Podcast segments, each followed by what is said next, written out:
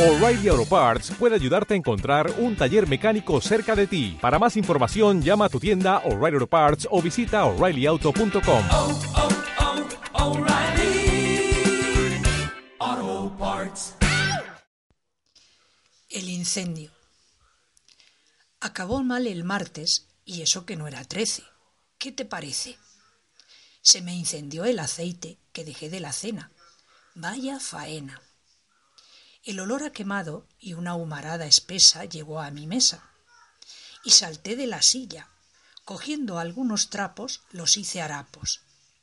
Con ellos tapé el cazo, pues sé que así lo apagas cuando está en llamas.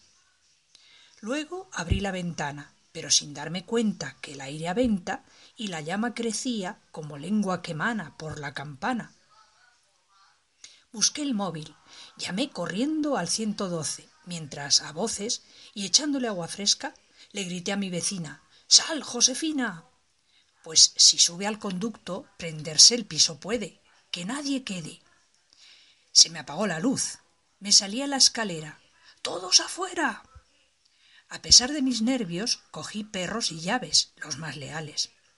Y decía la gente Vaya cosas que pasan. Casi se abrasan. Llegaron los bomberos. Que nadie desespere. Vaya despliegue. Arreglándolo todo como es su cometido, sean bienvenidos. Y salimos en prensa, ya que es buena noticia y es de justicia. Di las gracias a todos, pues es de bien nacidos ser agradecidos. Y ahí va mi moraleja. No dejes por costumbre nada en la lumbre